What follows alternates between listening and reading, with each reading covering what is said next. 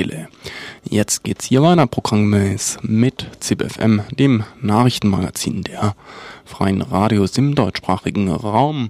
In der halben Stunde ab 18.30 Uhr, dann könnt ihr einen Schwerpunkt hören, und zwar produziert von Radio Orange in Wien und der Redaktion äh, Gegenstandpunkte. Es geht um das äh, GATS-Abkommen, das im Moment in aller Munde ist, das äh, durch die WTO, also die Welthandelsorganisation, ähm, versucht wird durchzusetzen. Es geht um die Liberalisierung von Dienstleistungen. Mehr dazu um 18.30 Uhr nach dem ZIP-FM. Jetzt also viel Spaß damit.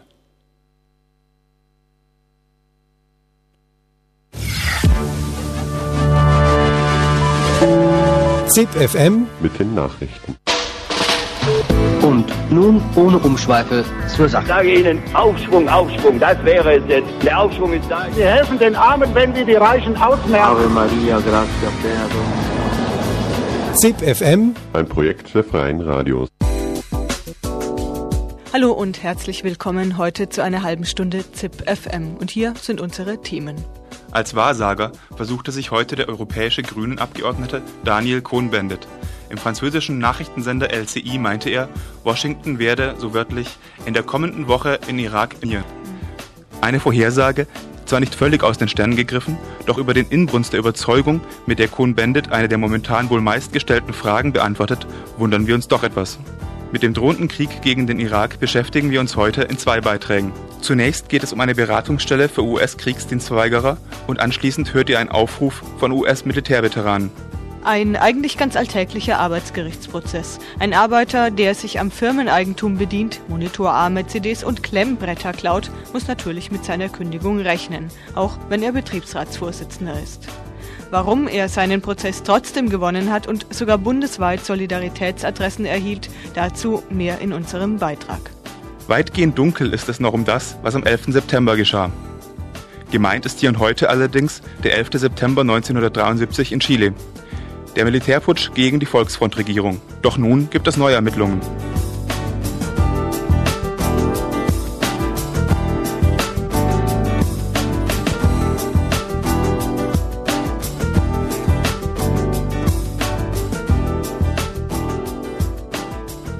Anlässlich des drohenden Krieges gegen den Irak haben Organisationen der Friedensbewegung eine Beratungsstelle für US-Kriegsdienstverweigerer gegründet. Unter der Bezeichnung Military Counseling Network, kurz MCN, wird damit Soldatinnen, die sich den Kriegsplänen entziehen möchten, Beratung angeboten.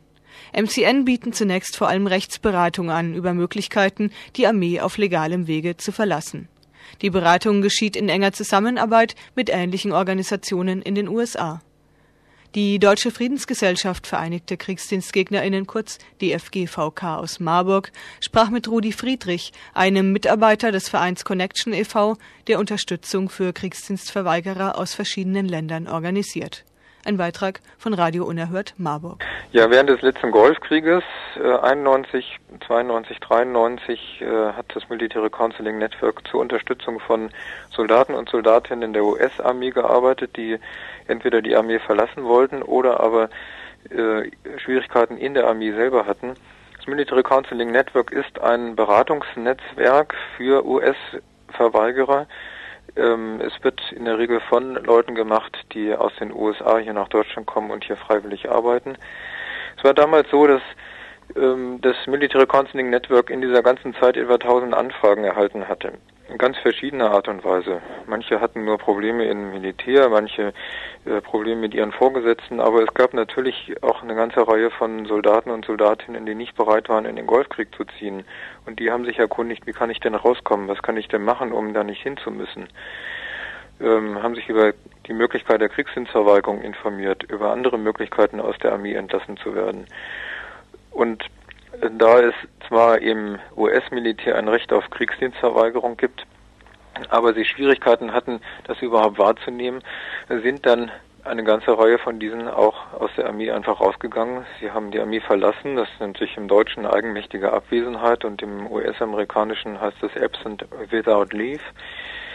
Ähm, wie die Schwierigkeiten waren, lässt sich an einem Beispiel schildern.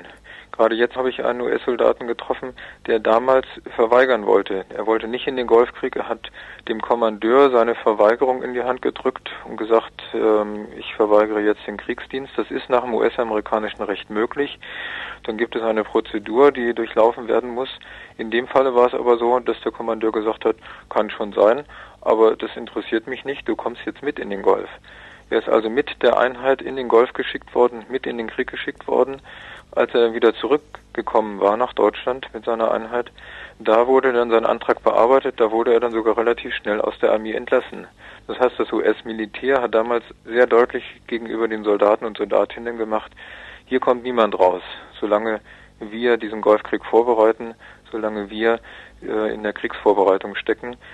Und in dieser Notsituation gab es eben eine ganze Reihe von Soldaten und Soldatinnen, die die Armee einfach verlassen haben, die rausgegangen sind, obwohl ihnen damit sehr heftige Konsequenzen drohen. Wie viele Anfragen in Deutschland von GIs gab es damals im Golfkrieg 91 ungefähr? Kannst du das sagen? Naja, es gab beim Military Counseling Network etwa 1000 Anfragen und es waren wohl etwa 100, die die Armee verlassen haben und die dann hier von anderen Gruppen unterstützt worden sind, ähm, Deutschland Friedensgesellschaft, anderen Friedensgruppen, die überlegt haben, was man denn für diese Leute tatsächlich machen kann. Und äh, es ist eine schwierige Situation für sie. Wer aus der Armee desertiert, wer die Armee einfach verlässt, wird ja auch in Deutschland bestraft. Mehrjährige Haftstrafen drohen, so auch im, in den USA. Ähm, wir haben versucht, mit Rechtsanwältinnen aus den USA gemeinsam Möglichkeiten zu finden. Die waren über mehrere Jahre hier in Deutschland, in Frankfurt und haben die TIs äh, beraten, auch vor den Militärgerichten vertreten, um nach Möglichkeit geringe Haftstrafen zu erzielen oder äh, Möglichkeiten zu finden, wie Leute ohne Haftstrafe davon kommen. Das hat in wenigen Einzelfällen funktioniert. Ähm, die anderen Organisationen haben auch noch danach gesucht, ob es grundsätzlich andere Möglichkeiten gibt, dass jemand äh, zum Beispiel in einem anderen europäischen Land Aufenthalt bekommen kann. Aber auch das hat nur in ganz, ganz wenigen Einzelfällen äh, funktionieren können. So gingen dann viele doch wieder zum Militär zurück. Und ähm, da ist es dann so gewesen, dass äh, sie bis zu fünf Jahren Haft verurteilt worden sind und dass sie anschließend auch nach Unehrenhaft entlassen wurden, was in den USA bedeutet, dass sie dann praktisch keine Arbeitsstelle mehr annehmen können, dass es keinen Arbeitgeber mehr gibt, der sie anstellt. Das sind sehr heftige Konsequenzen, die sie zu erwarten haben. Darum ist es natürlich durchaus sinnvoller, nach Möglichkeiten zu sehen, wie jemand rechtzeitig aus der Armee rauskommt, aber in einer solchen Situation wie auch jetzt wieder, wie heute wieder, wo der Krieg ja äh, wöchentlich droht, äh, begonnen zu werden, ist es natürlich praktisch nicht mehr möglich und so gehen wir davon aus, dass es auch diesmal wieder eine Reihe von Soldaten und Soldatinnen gibt, die einfach die Armee verlassen werden. Gut, die rechtliche Lage dürfte sich ja äh, seit der Zeit wenig verändert haben und auch die Haltung der US-Armee zu äh, KDV oder zu eigenmächtig abwesenden Soldaten nicht. Kannst du denn ungefähr einschätzen, wie die Haltung der GIs selber ist? Hat sich da irgendwas verändert seit dem letzten Golfkrieg? Gibt es überhaupt äh, US-Soldaten, die jetzt schon sagen, dass sie an diesem bevorstehenden Krieg nicht teilnehmen wollen und versuchen daraus Konsequenzen zu ziehen? Also wir hatten das Military Counseling Network wieder gegründet, gemeinsam mit einer ganzen Reihe von anderen Friedensorganisationen, weil es Anfragen von Soldaten und Soldatinnen gab, die nicht in den Golfkrieg wollen. Ähm, das war ein Grund äh, zu sagen, wir brauchen wieder ein solches Beratungsnetzwerk, wir brauchen eine solche Anlaufstelle. Ähm, wir haben inzwischen einige Anfragen erhalten, aber ich denke, was vielleicht äh, deutlicher macht, wie ein Widerstand aus diesen Kreisen heraus aussieht, dass äh, es gibt einen Aufruf von Veteranen und Veteraninnen aus dem letzten Golfkrieg. Inzwischen haben den über 700 äh, ehemalige Soldaten unterzeichnet und die sagen sehr deutlich, was wir dort im Irak damals gemacht haben, das war ein Verbrechen. Ähm, ihr werdet jetzt die Besatzer sein, verweigert geht aus der Armee raus. Sie machen das sehr deutlich in ihrem Aufruf und es zeigt ein bisschen an, dass es wohl auch im Militär, im US-Militär ähm, Widerstand oder sagen wir mal kein so großes Einverständnis mit den Kriegsplänen der US-Regierung gibt.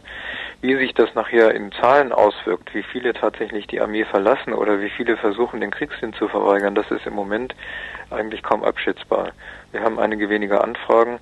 Es werden auch nicht mehr so viele sein, wie es 1991 waren, weil wesentlich weniger US-Truppen in Deutschland stationiert sind als 1991. Ähm, wir müssen es abwarten und im Moment geht es einfach darum, diejenigen zu unterstützen, die sich äh, dieser Entscheidung schon gestellt haben und die gesagt haben, nein, das machen, da machen wir einfach nicht mit. Was für eine Wirkung kann denn aus einer solchen Kriegsdienstverweigerungsaktion entstehen? Also vielleicht mal abgesehen von der äh, Wirkung, dass natürlich Kriegsdienstverweigerer im Einzelfall zu unterstützen sind und ihnen zu helfen ist. Also abgesehen von dieser menschenrechtlichen Schiene, äh, kann man sich irgendeine politische Wirkung von der Kriegsdienstverweigerung US-amerikanischer Soldaten versprechen? Ich denke, das hängt ähm, von zwei Dingen ab. Zum einen ähm, ob es eine genügend große Anzahl von Soldaten und Soldatinnen der US-Armee gibt, die tatsächlich die Armee verlassen, die tatsächlich Nein sagen und zum anderen, inwieweit diese Verweigerer öffentlich auftreten. Denn ich gehe davon aus, dass ähm, ein großer Widerstand in den USA, gerade auch aus Militärkreisen, äh, noch wesentlich dazu beitragen kann, äh, nicht unbedingt den Krieg zu verhindern, aber zumindest den Krieg auch abzukürzen, zum, vorzeitig zu beenden. Äh, das kann ein wesentlicher Baustein dessen sein und da kommt es nicht darauf an, dass alle Soldaten verweigern, sondern da kommt es darauf an, dass natürlich möglichst viele verweigern, aber möglichst viele damit auch an die Öffentlichkeit gehen. Das Military Counseling Network ist im Internet zu finden unter gettingout.de, ähm, getting-out.de. Amerikaner, die jetzt da waren und dort die GI Rights Hotline betreiben, sagen, es gibt ganz viele, die über die Suchmaschinen, über die Internetanschlüsse, die sie auch beim Militär haben, an, sich an uns wenden und um Hilfe bitten.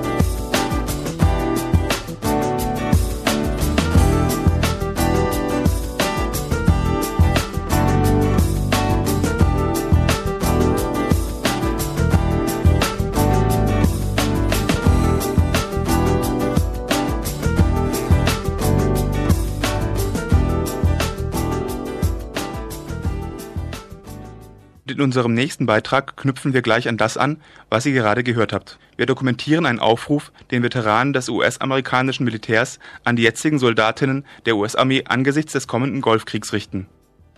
Wir sind Veteranen und Veteraninnen der US-Armee. Wir stehen mit der Mehrheit der Menschheit, einschließlich Millionen unseres eigenen Landes, in Opposition zu dem jetzt mit aller Kraft vorbereiteten Krieg der USA gegen den Irak. Wir waren an vielen Kriegen zu verschiedenen Zeiten beteiligt. Wir haben verschiedene politische Ansichten, aber wir stimmen alle darin überein, dass dieser Krieg falsch ist. Viele von uns glaubten, es sei unsere Pflicht, im Militär zu dienen und es sei unsere Aufgabe, dieses Land zu verteidigen. Unsere Erfahrungen beim Militär ließen uns vieles von dem, was man uns lehrte, in Frage stellen. Nun sehen wir, dass unsere wirkliche Pflicht darin besteht, euch als Angehörige der US-Armee zu ermutigen, herauszufinden, in welchen Kampf ihr geschickt werdet, wofür ihr sterben sollt und welches die Folgen eurer Aktionen für die Menschheit sein werden. Wir rufen euch auf, ihr, die ihr aktiven Militärdienst leistet oder in der Reserve steht, folgt eurem Gewissen und tut das Richtige. Falls ihr euch entscheidet, an der Invasion des Irak zu beteiligen, werdet ihr Teil einer Besatzungsarmee sein. Wisst ihr, was es bedeutet, in die Augen derer zu sehen, die euch zutiefst hassen? Ihr solltet darüber nachdenken, welches wirklich eure Mission ist. Ihr werdet ausgesandt, um ein Volk zu überfallen und zu besetzen, ein Volk, das, wie du und ich, nichts anderes versucht, als sein Leben zu leben und seine Kinder großzuziehen. Dieses Volk stellt für die USA keine Bedrohung dar, auch wenn es einen brutalen Diktator als Herrscher hat. Wer sind die USA, dass sie dem irakischen Volk sagen, wer ihr Land regieren soll, wenn sogar viele in den USA nicht einmal glauben, dass ihr eigener Präsident legal gewählt wurde? Es wird Veteranen und Veteraninnen geben, die Proteste gegen diesen Irakkrieg und gegen eure Teilnahme daran anführen. Während des Vietnamkrieges weigerten sich Tausende in Vietnam und in den USA, Befehlen zu gehorchen. Viele widersetzten sich und rebellierten. Viele wurden aus Gewissensgründen zu Kriegsdienstverweigerern. Andere gingen lieber ins Gefängnis, als dass sie Waffen gegen den sogenannten Feind einsetzten. Während des letzten Golfkrieges widerstanden viele GIs auf verschiedene Weise und aus verschiedenen Gründen. Viele von uns kamen aus den Kriegen und schlossen sich der Antikriegsbewegung an. Wenn der Befehl kommt, sich einzuschiffen, dann wird eure Antwort darauf einen immensen Einfluss auf das Leben von Millionen Menschen des Nahen Ostens und hier daheim haben. Eure Antwort wird den Kurs unseres Lebens bestimmen. Auf dem ganzen Weg liegen die Entscheidungen noch bei euch. Eure Kommandeure erwarten von euch Gehorsam. Wir drängen euch aber nachzudenken. Wir erwarten von euch, dass ihr eure Entscheidungen nach eurem Gewissen trefft. Wenn ihr euch entscheidet, Widerstand zu leisten, werden wir euch unterstützen und neben euch stehen, weil wir inzwischen begriffen haben, dass dies gegenüber den Völkern der Welt und unserer gemeinsamen Zukunft unsere wirkliche Pflicht ist.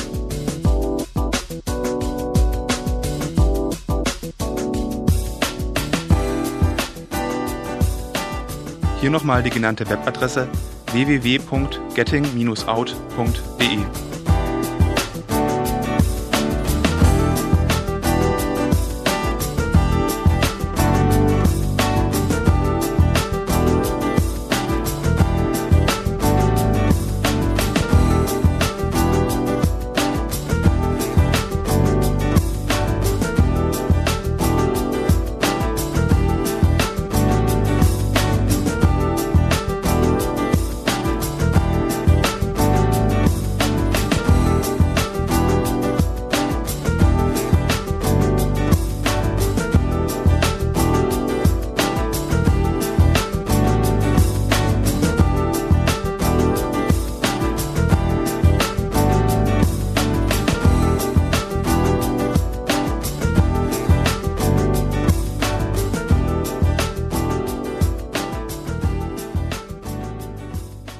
Alltag vielleicht für den zuständigen Richter am Nürnberger Arbeitsgericht. Ein Kostenfaktor für den Arbeitgeber, die zum Schlottkonzern gehörende Druckverarbeitung Nürnberg. Eine Zukunftsfrage für den Arbeitnehmer. Es geht um einen gewöhnlichen Arbeitsrechtsstreit um eine Kündigung, die offenbar auf recht wackeligen Füßen stand. Doch der Fall des Schichtführers Natale Fontana, in dem am 14. Februar das Urteil gefällt wurde, führte zu einer bundesweiten Solidaritätskampagne. Denn der Gewerkschafter, der sich gleich gegen zwei Kündigungen wehren musste, hatte sich gegen Entlassungspläne der Firma zur Wehr gesetzt und wollte nicht hinnehmen, was eben auch Alltag in bundesdeutschen Betrieben geworden ist. Ein Beitrag über einen vielleicht doch nicht so alltäglichen Rechtsstreit. Der von der Druckverarbeitung Nürnberg gekündigte Natale Fontana darf seine Arbeitsstelle wieder antreten. So lautete zumindest die Entscheidung des Arbeitsgerichts. Grund zur Freude für die allermeisten im Saal, die gekommen waren, um Fontana zu unterstützen. Zwei Kündigungen vom Vorjahr, eine davon wegen Diebstahl von Betriebsratseigentum, erklärte das Arbeitsgericht für unwirksam. Für die UnterstützerInnen, auch für viele Kolleginnen Fontanas war klar, Angeblich geklaute CDs, Bücher und Monitorarme seien nur Vorwand für die Betriebsleitung gewesen, den unbequemen Arbeitnehmervertreter loszuwerden. Und der wirkliche Grund? Die Entlassung von mehr als 100 ArbeiterInnen bei DVN, angesichts derer Fontana, anders als die meisten Betriebsratskolleginnen, in einem Kompromisskurs keinen Sinn sah zwar waren die geplanten Massenentlassungen nur am Rande Thema des Prozesses, trotzdem sieht Fontana den Sieg vor Gericht auch als politischen Erfolg. Ja klar, es bedeutet einmal ein Sieg, dass äh, das Ganze so nicht funktioniert hat, wie sich die Geschäftsleitung und auch Teile des Betriebsrats, also die Mehrheit des neuen Betriebsrats sich das vorgestellt hat. Das Ganze hat so nicht funktioniert. Von daher war es ein politischer riesengroßer Sieg. Nachdem die Kündigung im Sommer bekannt geworden war, hatte der Fall auch über die Grenzen Nürnbergs hinaus Staub aufgewirbelt. Die linksgewerkschaftliche Internetplattform labornet.de hatte detailliert über die Auseinandersetzung berichtet. In der Folge hagelte es für die Geschäftsführung von DVN Protestbriefe. Doch auch der DVN-Betriebsrat musste sich einiges anhören. Verkommene Moral, Dummheit und Verrat wurde ihm in wütenden Kommentaren bescheinigt denn nachdem die DVN mit einer Ablösung von 60.000 Euro ein Betriebsratsmitglied zum Ausscheiden aus dem Betrieb überredet hatte, veränderte sich dort die Mehrheit zugunsten der Geschäftsführung, die Kündigung war nur durch Mithilfe von Arbeitnehmervertretern möglich gewesen, was denen eine scharfe Rüge des Gesamtbetriebsrates eingetragen hatte. Der ehemalige Vorsitzende ist nicht nur aus persönlichen Gründen stinksauer auf die Mitverantwortlichen im Betriebsrat also grundsätzlich äh, könnte ich natürlich sagen, ich habe hier Rachegelüste, weil sie ihm bei meiner Kündigung zugestimmt haben. Aber es geht nicht nur um mich bei der ganzen Geschichte, sondern es geht ja auch um diese 100 Kündigungen, beziehungsweise zum Teil waren, es ja Aufhebungsverträge Und da sage ich, diese Mehrheit ist gemeingefährlich. Als Interessenvertreter muss ich die Kolleginnen und Kollegen im Betrieb schützen. Und das tun sie eben nicht. Sie haben quasi diese 100 Kolleginnen oder über 100 Kolleginnen und Kollegen ja verraten. Und deshalb würde ich sagen, diese Mehrheit müsste weg. Das Schlimme an der ganzen Geschichte ist, sie sind ja auch noch zum Teil in der Gewerkschaft. Und äh, ja, eigentlich begehen sie ja die, durch diesen Verrat gewerkschaftsfeindliche Aktivitäten. Auch auf sein Amt als Arbeitnehmervertreter hat Fontana nun wieder Anspruch und darüber dürfte sich natürlich am wenigsten die Betriebsratsmehrheit freuen, die sich den Argumenten der Arbeitgeberinnenseite gebeugt und eine Personalanpassung für notwendig befunden hatte.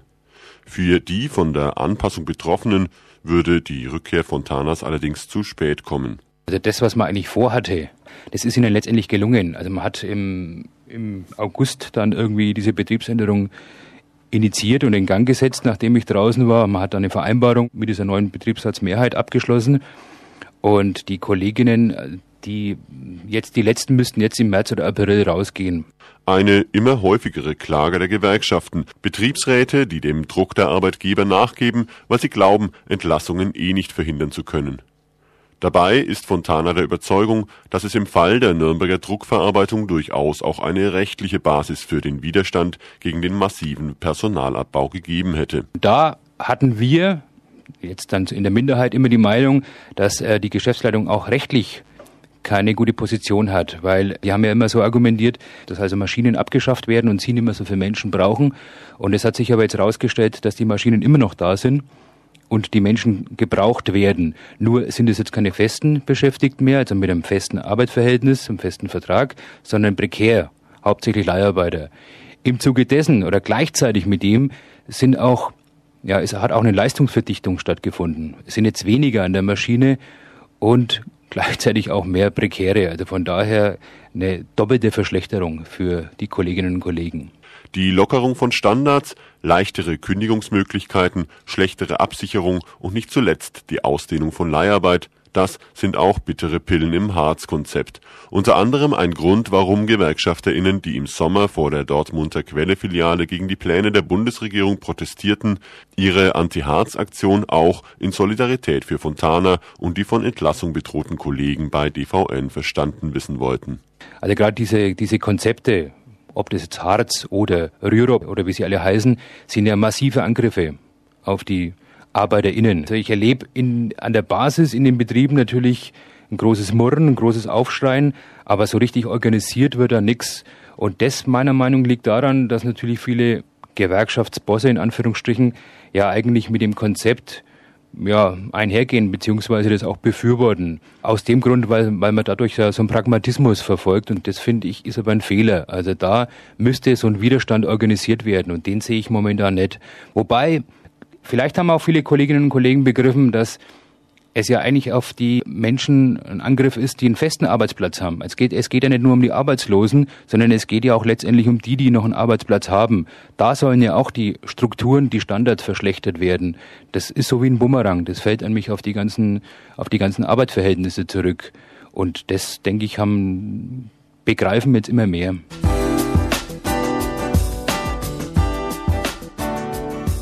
Trotz gewonnenem Arbeitsprozess ist freilich noch unklar, ob der Gekündigte seinen Arbeitsplatz wieder antreten wird. Eine Frist, die das Gericht setzte, ließ die DVN verstreichen. Ein Gesprächstermin mit Fontana brachte kein Ergebnis. Die einzige Möglichkeit, die dem Prozessgewinner bleibt, wäre die Zwangsvollstreckung gegen seinen Arbeitgeber. Wer mehr dazu erfahren will, kann sich auch die Internetseite von LabourNet eine Website der Betriebs- und Gewerkschaftslinken anschauen. Hier die Adresse www.labornet.de. Hier findet ihr fortlaufend weitere Informationen zu der Kündigung und dem Rechtsstreit.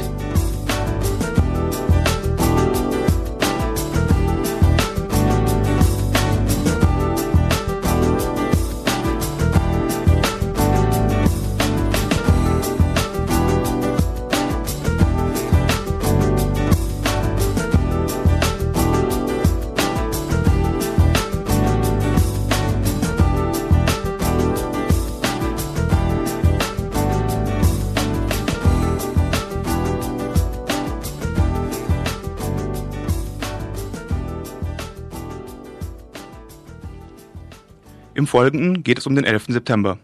Allerdings um den 11. September 1973 in Chile. Auch heute, fast 30 Jahre später, möchten Justiz und Regierung in Amerika lieber nicht wissen, was damals und danach wirklich geschah. Die Rede ist vom gewaltsamen Sturz Salvador Allende's und seiner Regierung der Unidad Popular. Erst jetzt wurde mit den Ermittlungen gegen die Geheimdienstchefs der Pinochet-Diktatur begonnen, als Reaktion auf ein Verfahren in Argentinien. Ein Beitrag von Onda Info aus Berlin. 29 Jahre nach der Ermordung von Carlos Prats wurde in Chile jetzt Anklage gegen fünf Ex-Chefs von Pinochets Geheimdienst erhoben. Prats war der Oberbefehlshaber des chilenischen Militärs unter der sozialistischen Regierung von Salvador Allende. Nach dem Putsch vom 11. September 1973 lebte Prats im argentinischen Exil, wo er und seine Frau Sofia Cuber in ihrem Auto mit einer Bombe ermordet wurden. Alejandro Solis, der vom obersten Gerichtshof ernannte Sonderermittler, ordnete am 25. Februar die Anklage der obersten Chefs der DINA an. Die DINA, das war der Geheimdienst Pinochets. Den Militärs wird die Planung des zweifachen Mords und die Bildung einer kriminellen Vereinigung vorgeworfen. Erstmalig wurde vor einem chilenischen Gericht damit geäußert, was seit Jahren bekannt ist dass die DINA die Eliminierung von General Carlos Prats geplant hat und dass sie schwerster Verbrechen schuldig ist. Die Tochter des ermordeten Generals, Sofia Prats, kritisierte, dass Augusto Pinochet nicht mit angeklagt sei, obwohl es viele Hinweise für seine Beteiligung an dem Mord gibt. Der oberste Chef der DINA war zu dieser Zeit Augusto Pinochet. Er war der intellektuelle Urheber des Mordes. Aufgrund seines Geisteszustandes kann ihm angeblich kein Prozess mehr gemacht werden. Angeklagt sind die Generäle im Ruhestand Manuel Contreras und Raúl Iturriaga Neumann, die Kommandanten im Ruhestand Pedro Espinosa und José Sara Olguer sowie der ehemalige Geheimagent Jorge Iturriaga Neumann. Alle waren bereits in einem argentinischen Gerichtsverfahren des Mordes beschuldigt worden und es lagen Auslieferungsersuchen der argentinischen Regierung vor. Erst daraufhin hatte die chilenische Justiz mit ihren Ermittlungen begonnen, 29 Jahre nach der Tat. Doch tatsächlich ist die Liste mit Verantwortlichen noch länger, erklärt Sofia Prats. Ahora esperamos, digamos, Zurzeit erwarten wir die Anklage von anderen Personen, zum Beispiel von Michael Townley und Mariana Callejas. Viele Leute vermuten, dass der CIA-Agent Townley den Mord im Auftrag der Diener durchgeführt hat. Michael Townley wurde bereits wegen des Mordes an Allendes Minister Orlando Letelier verurteilt und lebt heute mit Hilfe eines Zeugenschutzprogramms unter anderem Namen in den USA. Er hatte zugegeben, die Bombe, die Letelier 1976 in Washington tötete, im Auftrag der Diener gelegt zu haben. Sofia Prats hofft nun, dass weitere Verbrechen, die die Auslandsabteilung der Diener außerhalb Chiles begangen hat, aufgeklärt werden. Die chilenische Gesellschaft ist aber noch immer gespalten im Umgang mit dem Erbe der Pinochet-Diktatur.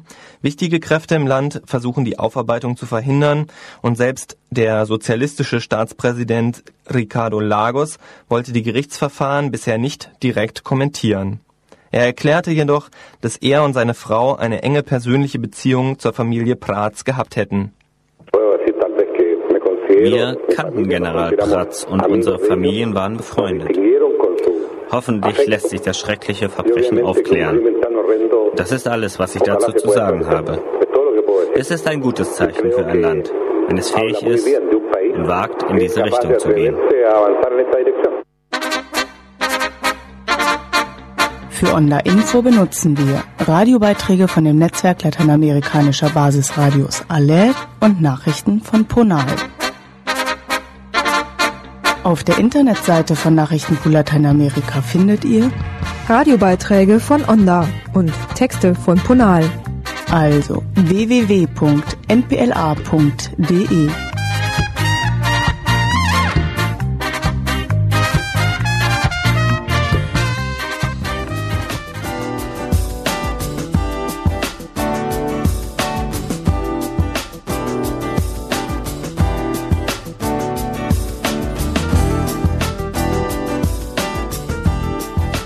soweit für heute eine halbe Stunde ZIP FM. Das könnt ihr auch nachhören im Internet und zwar auf den Audioportals der Freien Radios. Die Adresse dazu ist www.freie-radios.org. Und ZIP FM gibt es natürlich auch morgen wieder.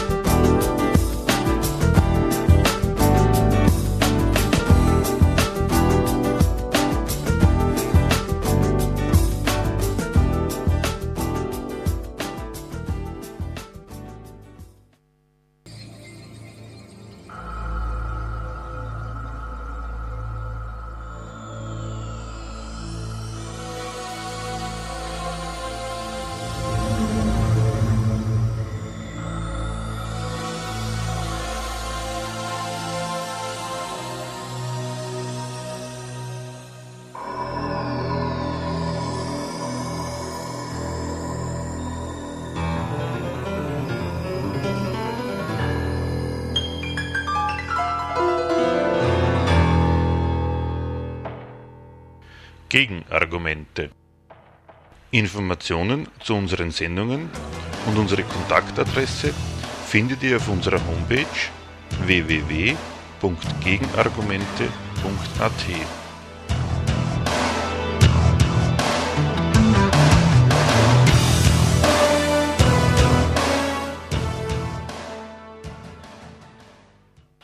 Das Thema der heutigen Sendung ist die Kritik am General Agreement on Trade in Services, auf Deutsch das Allgemeine Abkommen über den Handel mit Dienstleistungen oder abgekürzt GATS, GATS. Dieses Abkommen ist derzeit Verhandlungs- und Streitgegenstand unter den Mitgliedern der Welthandelsorganisation WTO, World Trade Organization, zu denen alle relevanten Staaten mit einer kapitalistischen Ökonomie zählen, neuerdings auch die Volksrepublik China. Unter die Services, die Dienstleistungen, die da verhandelt werden, fallen so unterschiedliche Branchen wie Banken und Versicherungen, die Telekommunikation und vieles, was hierzulande vom öffentlichen Sektor bzw. vom Sozialstaat organisiert wird, wie Gesundheitswesen und Ausbildung. Gegen die Absicht der maßgeblichen WTO-Nationen, den internationalen Handel mit diesen sogenannten Dienstleistungen zu liberalisieren formiert sich die globalisierungskritische Protestbewegung unter anderem auch deswegen, weil die Liberalisierung des Handels mit Dienstleistungen die Privatisierung der entsprechenden Geschäftsfelder voraussetzt oder nach sich zieht, indem allfällige Staatsmonopole in den betroffenen Branchen abgeschafft oder zumindest aufgebrochen werden müssen.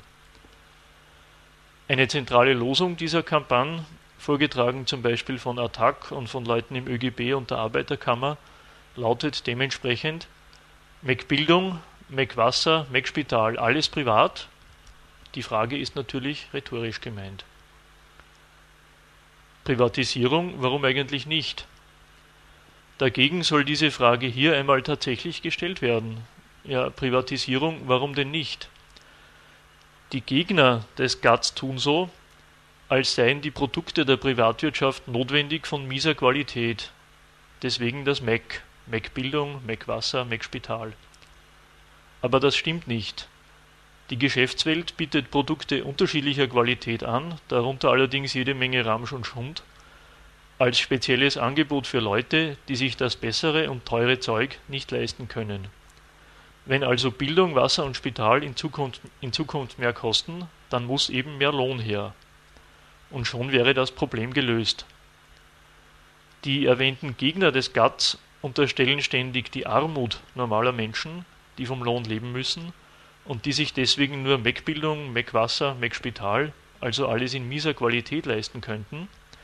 Sie tun aber so, als sei die miese Qualität eine Folge der Privatproduktion. Dabei nimmt die private Geschäftswelt nur Rücksicht unter Anführungszeichen auf die Armut der Konsumenten und auf ihren eigenen Gewinn, wenn sie diverse Waren auch in Billigvarianten anbietet, die sich sogar normale Menschen leisten können. Der staatlichen Bewirtschaftung von Bildung und Gesundheit wird nun von Attac und Kollegen die Quadratur des Kreises zugeschrieben. Ohne grundsätzlich an der Armut etwas zu ändern, soll eine notwendige Wirkung der Armut verhindert werden, soll anständige Bildung und Gesundheitsversorgung auch für die Armen zur Verfügung stehen. Denn dass die Löhne dermaßen steigen, dass sich auch normale Menschen die Qualitätsvarianten von Gesundheit etc. leisten können, das können sich diese Kritiker der Privatisierung auch nicht vorstellen und das wollen sie auch nicht fordern. Das halten sie wohl für unrealistisch. Zu Recht. Denn der Lohn bestimmt sich, nebenbei bemerkt, nach den Bedürfnissen dessen, der ihn zahlt, und nicht nach den Kosten einer anständigen Lebensführung derer, die sehen müssen, wie sie damit zurechtkommen. Weil die Gegner der Privatisierung vom Lohn nicht reden wollen und stattdessen so plakativ, um nicht zu sagen demagogisch, mit der Minderwertigkeit von kommerziell erzeugten Produkten hausieren gehen, sei hier daran erinnert, dass es in Sachen Bildung und Gesundheit längst private Anbieter gibt und dass die Qualität dieser Anbieter in der Regel besser ist als die Qualität des öffentlichen Angebotes. Gerade die Beschaffenheit der, privaten, äh, der öffentlichen Bildung pardon, und der staatlichen Gesundheitsreparatur ist längst die Geschäftsgrundlage für private Anbieter, für Privatschulen und für Privatspitäler. Von wegen MacBildung und MacSpital. Das private Angebot wird von denen frequentiert, die es sich leisten können. Also bestätigt dieser Zustand die bereits, äh, die bereits erwähnte Forderung, her mit einem ordentlichen Lohn, der das bezahlt, und anständige Wohnungen und Autos und eine ordentliche Lebensqualität obendrein. Wer nun realistisch sein will und sich sicher ist, dass die Wirtschaft einen solchen Lohn unmöglich zahlen kann, dass gerade in Zeiten wie diesen höhere Löhne nicht zu haben sind, der möge sich klar machen, dass damit die Systemfrage auf dem Tisch ist. Wenn sich die Produzenten des gesellschaftlichen Reichtums dessen Elemente nicht leisten können, wenn sich ausgerechnet die arbeitende Menschheit aus Geldmangel lauter Sachen nicht leisten kann, die sie selber produziert, die es also gibt und an denen keineswegs eine natürliche Knappheit herrscht, wie früher einmal, dann ist dieses ökonomische System, diese Produktionsweise offenkundig äußerst ungesund und man sollte es deswegen loswerden. Öffentlicher Dienst versus Markt. Attac eröffnet eine falsche Alternative. Aber von diesem Realismus, vom Realismus der Kapitalismuskritik, halten die Gegner von Gatz nicht viel. Sie meinen ja, auf eine systemkonforme Alternative weisen zu können. Das nächste und die folgenden Zitate sind aus einem Positionspapier von Attac Austria zum GATZ, zugänglich über deren Homepage. Zitat Öffentliche Dienste in Gefahr. Unter öffentlichen Diensten versteht man soziale Absicherungs- und Grundversorgungsbereiche wie Kranken- und Pensionsversicherung, Bildungssystem, öffentlicher Verkehr, Wasserversorgung, Strom, Telefon und Post. Diese Grundinfrastruktur, die wir alle jeden Tag benötigen, wird üblicherweise durch öffentliche Monopole auf solidarische Weise zur Verfügung gestellt. Alle Menschen haben Zugang, Gewinne werden nicht erwirtschaftet, der Markt bleibt draußen durch die Privatisierung drohen die Public Services teurer zu werden, der universale Zugang für alle Menschen würde verloren gehen und die Qualität der Dienstleistungen droht ebenfalls abzunehmen. Zitat Ende. Der Haupt- und Kardinalfehler dieser Position besteht darin, den Staat in seiner Eigenschaft als Sozialstaat oder als Organisator öffentlicher Dienste mit einer Alternative zum Markt und zur Privatproduktion zu verwechseln gegen diese idyllisierende Sicht, staatliche Monopole stellen auf solidarische Weise und für alle Menschen ihre Dienste zur Verfügung, der Markt bleibt draußen und Gewinne sind nicht drinnen. Dagegen will ich an, eine, an einige bekannte Tatsachen erinnern und speziell das Bild vom öffentlichen Gesundheits- und Bildungswesen zurechtdrücken, das da gezeichnet wird. Erstens ist der Staat keine Alternative zum Markt, weil er dessen Urheber, dessen Veranstalter und dessen permanenter Betreuer ist. Indem der Staat das Eigentum garantiert und ein gesetzliches Zahlungsmittel, ein nationales oder auch übernationales Geld wie den Euro verordnet, setzt er den Kapitalismus in Gang. Jeder ist gezwungen, alles, was er braucht, zu kaufen, und um an Geld zu kommen, muss er seinerseits etwas anbieten.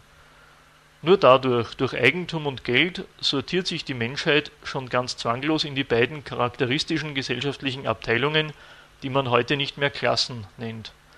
In diejenigen, die selbst arbeiten müssen und in die anderen, die ihnen die Arbeit geben, wie das heißt.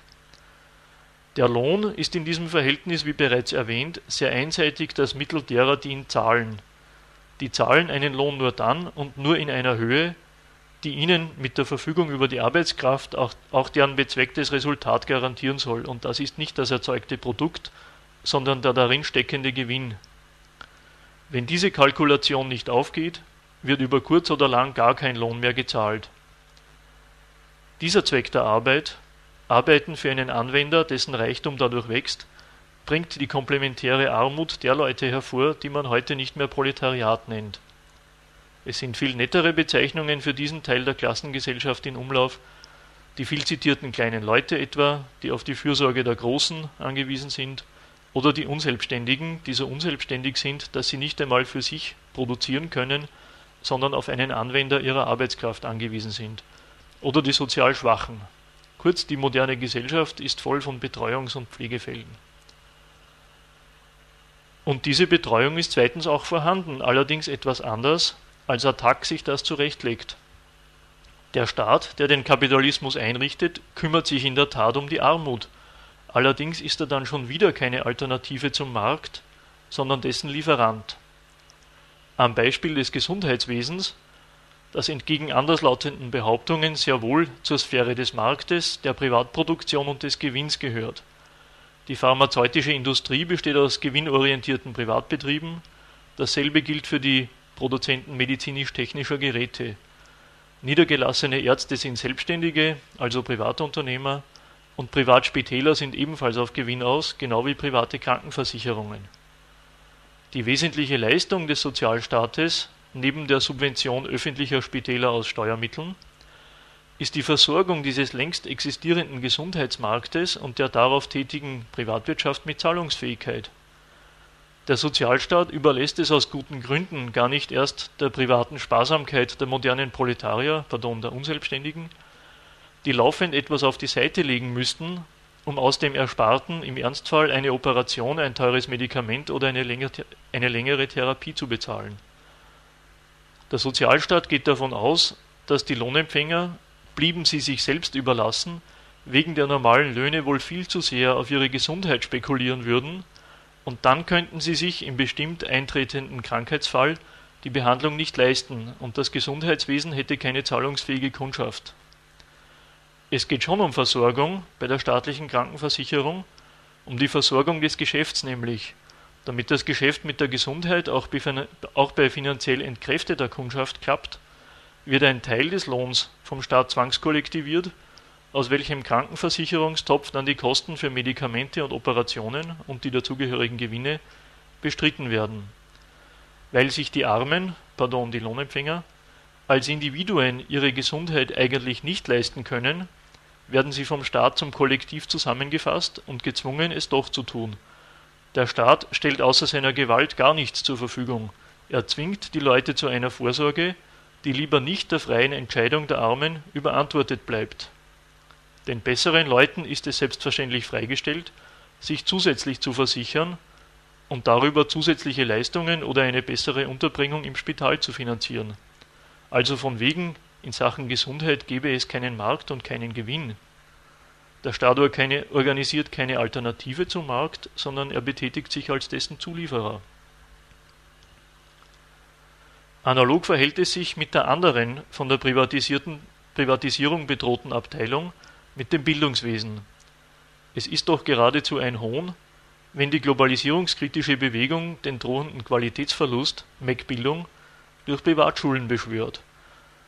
Sollte den Leuten tatsächlich entgangen sein, dass der Staat der Verursacher von MacBildung schlechthin ist, und zwar dadurch, dass er nicht einfach einen Unterricht organisiert und die Kleinen zwingt, sich den reinzuziehen, sondern indem das Bildungswesen den edlen Zweck der Auslese erfüllt. Von jedem Jahrgang werden stufenweise immer mehr Leute von der höheren Bildung ausgeschlossen, so dass relativ wenige schlussendlich an der Universität landen. Den Schülern wird eben nicht nur etwas beigebracht und anschließend überprüft, ob sie es verstanden haben, diese Überprüfung ist als Vergleich aufgezogen. Und die Schwächsten, also die, die eine, eine Wiederholung und Unterstützung am nötigsten hätten, werden Zug um Zug von der weiteren Wissensvermittlung eliminiert. Die staatliche Auslese bewirkt die Verabreichung von MacBildung an den größeren Teil der Auszubildenden. Das ist auch durchaus bekannt, wenn man liest, dass Leute, die eine normale Schullaufbahn absolviert haben, oft nicht einmal ordentlich schreiben und lesen und einen Erlagschein ausfüllen können. Sogar einen Fachausdruck gibt es dafür. Sekundärer Analphabetismus ist das. Aber auch das ist durchaus zweckmäßig, denn die Versorgung, um die es dem Staat beim Bildungswesen geht, ist schon wieder die Versorgung des Marktes und keine Alternative dazu. Es geht um den Arbeitsmarkt und der braucht eine Masse von Leuten, die vom Staat mit Mac-Bildung abgespeist werden. Sicherheitshalber und zur Vermeidung von Missverständnissen. In einer Hinsicht hat Attac ganz gewiss recht. Die anvisierten Privatisierungen werden steigende Preise und demzufolge Verschlechterungen für alle mit sich bringen, die mit den Preisen für Qualitätsprodukte schon jetzt Probleme haben. Allerdings ist die angesagte Verteuerung bzw. die zunehmende Verarmung der normalen Leute kein Grund, den Status quo ante in geradezu absurder Weise zu glorifizieren, etwa wenn dem öffentlichen Dienst nachgesagt wird, alle Menschen auf solidarische Weise mit dem zu versorgen, was wir alle jeden Tag benötigen. So als ob die Post oder die Wiener Stadtwerke das Telefon oder den Strom früher nicht abgestellt hätten, wenn jemand die Rechnungen nicht bezahlen konnte, oder als ob aus einer Gemeindewohnung noch nie jemand delogiert worden wäre. Oder als ob es im öffentlichen Dienst keine Arbeitshetze und keinen Leistungsdruck, keine Überarbeit und keine daraus resultierende Schlamperei gäbe, natürlich auf Kosten etwaiger Patienten oder Pflegefälle oder keine Beschäftigten, die wegen ständiger Personalnot, Zeitausgleich oder Urlaub jahrelang nicht konsumieren können. Von den Löhnen in diesen Branchen ganz zu schweigen. Das alles ist den Leuten von Attac natürlich bekannt. Sie nehmen diese demokratisch herbeigeführten Zustände im öffentlichen Dienst aber nicht als Auskunft über die tatsächlichen Prioritäten in einer Demokratie, sondern als bloß vordergründiges Phänomen, in dem dergleichen gar nicht wirklich zur Demokratie gehören könne und deswegen mit Demokratisierung zu beheben wäre. Zitat Schmerzvolle Erfahrungen wie unachtsame oder menschenunwürdige Behandlung in Spitälern oder Altersheimen, monatelanges Warten auf die Installation eines Telefonanschlusses, die Schließung von Nebenbahnen bei gleichzeitigem Ausbau der zentralen Achsen oder die überfallsartige Kürzung von Pensionsleistungen erfordern eine radikale Demokratisierung der öffentlichen Dienste. Zitat Ende. Und diese verwegene These wonach der existierende öffentliche Dienst mit diesen schmerzvollen Erfahrungen nur auf einen Mangel an Demokratie verweisen kann, entgegen der allseits bekannten Tatsache, dass Sparprogramme im öffentlichen Dienst ebenso wie Pensionskürzungen von demokratisch gewählten Volksvertretern beschlossen werden, die verweist wieder darauf, dass die Leute von Attac an der Vorstellung von der staatlichen Alternative gegenüber der Privatwirtschaft festhalten wollen. Ausgerechnet da, wo sie selbst den Substandard des öffentlichen Dienstes ansprechen, der doch eigentlich erst nach der Privatisierung einreißen dürfte. Dieser Dogmatismus liegt daran, wie die globalisierungskritische Bewegung die Verteilung von Nutzen und Schaden im Kapitalismus zur Kenntnis nimmt und wie sie von den privaten Nutznießern einen falschen Schluss auf die Subjekte bzw. die Hintermänner der Globalisierung zieht oder wenigstens bekräftigt Nutzen versus Schaden der Globalisierung. Attac legt eine falsche Bilanz. Zitat aus dem Positionspapier zu GATS. Wer sind die Gewinner des GATS? Neben Banken und Versicherungen zählen große Wasserversorger, Energie-, Bildungs- und Gesundheitskonzerne zu den Gewinnern des GATS. Die EU-Kommission gibt unverblümt zu, das GATS ist zuallererst ein Instrument des Geschäftemachens. Profiteure des Deregulierungszwangs sind allerdings nicht nur ausländische Konzerne, sondern auch heimische Privatfirmen, die quasi als Nutznießerinnen des von außen kommenden Sachzwangs den öffentlichen Sektor unter Druck setzen, um selbst mitzunaschen. Und wer die Verliererinnen? Wie oben beschrieben, ist die Demokratie das erste Opfer der WTO. Frauen, Arbeitnehmerinnen und Nutzerinnen von öffentlichen Diensten zählen zu den Verliererinnen des GATS Ganz besonders verlieren würden die Entwicklungsländer, die von Anfang an skeptisch oder ganz gegen das GATS waren. Kleine Zwischenbemerkung gegen den Gestus der Enthüllung, den Attac da an den Tag legt. Worum soll es denn beim internationalen Handel sonst gehen, wenn nicht ums Geschäft? Wer soll denn sonst profitieren, wenn nicht die, die etwas zu verkaufen haben? Was soll denn Handel sonst heißen? Der wesentliche Mangel der Darstellung besteht aber darin, dass in dieser Bilanz von Gewinnern und Verlierern bei den Gewinnern eine maßgebliche Figur fehlt, und zwar schon wieder der staatliche Veranstalter des Kapitalismus. Denn auch der demokratische Staat hat eine ökonomische Existenzweise, eine Kostenrechnung und eine Buchhaltung. Er gestaltet bekanntlich einen Staatshaushalt. Er ist permanent mit der Bilanzierung von Einnahmen und Ausgaben befasst. Und alle staatlichen Einnahmen haben eines gemeinsam. Sie sind auf den privaten Profit gegründet. Alles staatliche Abkassieren beruht auf privater Geschäftstätigkeit, in dem so gut wie jede private ökonomische Transaktion, die bekanntlich nur des Profits wegen stattfindet, besteuert wird. Nicht etwa, weil die Unternehmer zu viel Einfluss haben, sondern weil seine Einnahmen, seine komplette ökonomische Potenz, aus der auch der öffentliche Dienst finanziert wird, auf dem Gewinn beruht, fördert der demokratische Staat ganz prinzipiell das private Geschäft und den privaten Gewinn, unabhängig davon, welche Partei gerade regiert. Nicht nur die Arbeitsplätze normaler Leute und deren Lohneinkommen, auch die Staatseinnahmen und die Sozialkassen sind davon abhängig, dass der Profit stimmt.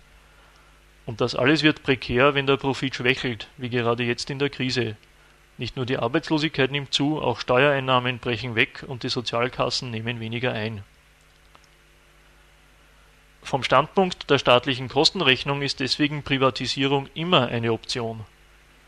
Denn eine als Staatsbetrieb aufgezogene Eisenbahn etwa kostet den Staat, Sie verbraucht Steuereinnahmen, auch wenn Gebühren und Preise verrechnet werden, wohingegen ein florierender Privatbetrieb Steuern und Sozialabgaben einspielt. Deswegen braucht es auch nicht unbedingt den Anstoß des GATT, um die Privatisierung von Staatsbetrieben voranzutreiben und um den öffentlichen Sektor einer ständigen Überprüfung und einem ordentlichen Kostendruck auszusetzen. Klar, nicht alles, was staatlich betrieben und defizitär ist, wird sofort zugesperrt.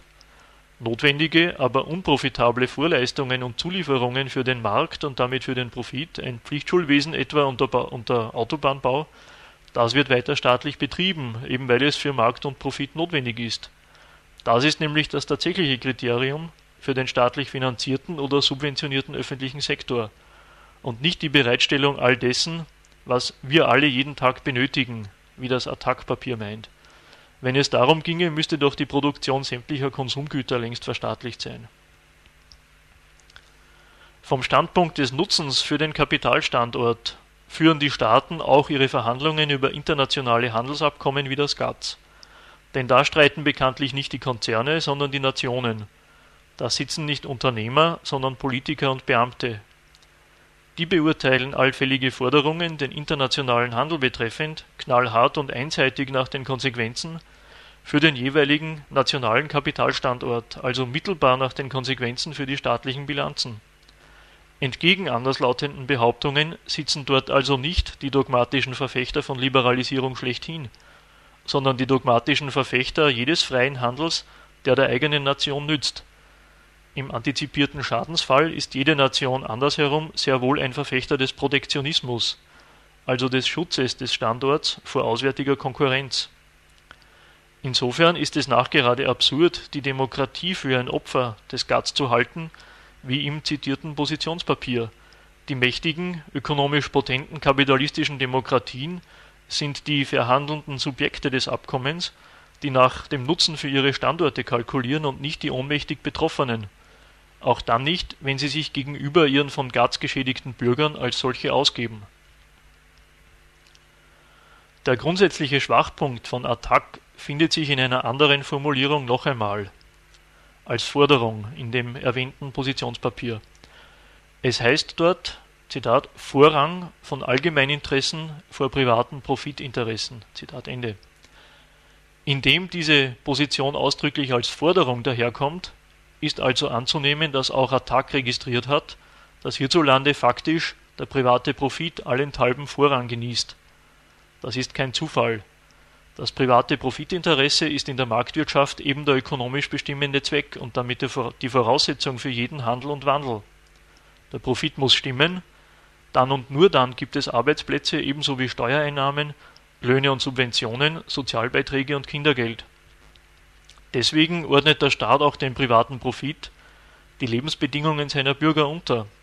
Anders gesagt, in der marktwirtschaftlichen Demokratie ist der Profit das reale Allgemeininteresse.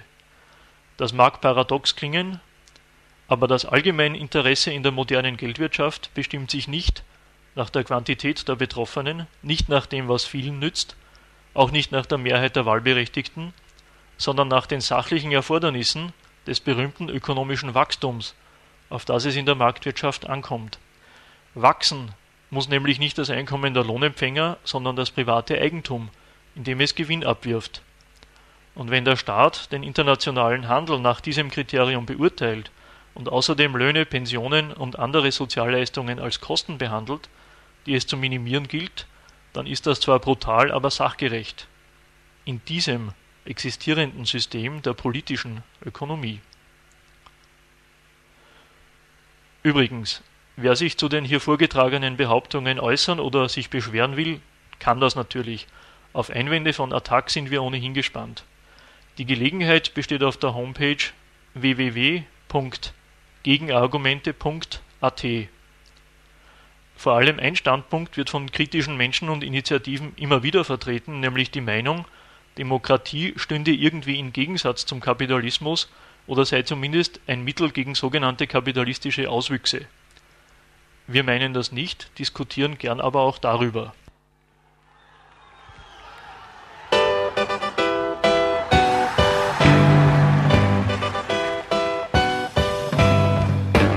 Für Diskussionsbeiträge und Kritik zu unserer Sendung verweisen wir wie immer auf unsere Homepage www.gegenargumente.at.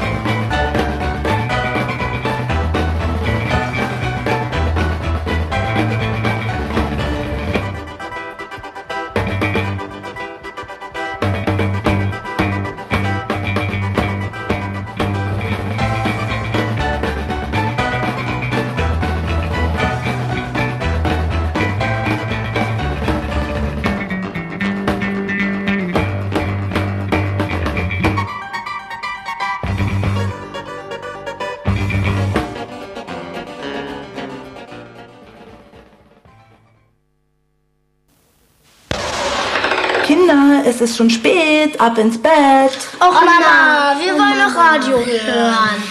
Nein, jetzt geht's ab ins Bett. Och bitte oh, noch ein bisschen. ein bisschen. Wir wollen Radio hören. Auch was wollt ihr denn unbedingt? Radio Dreikland. 102,3 Megahertz. Raus aus den Betten, na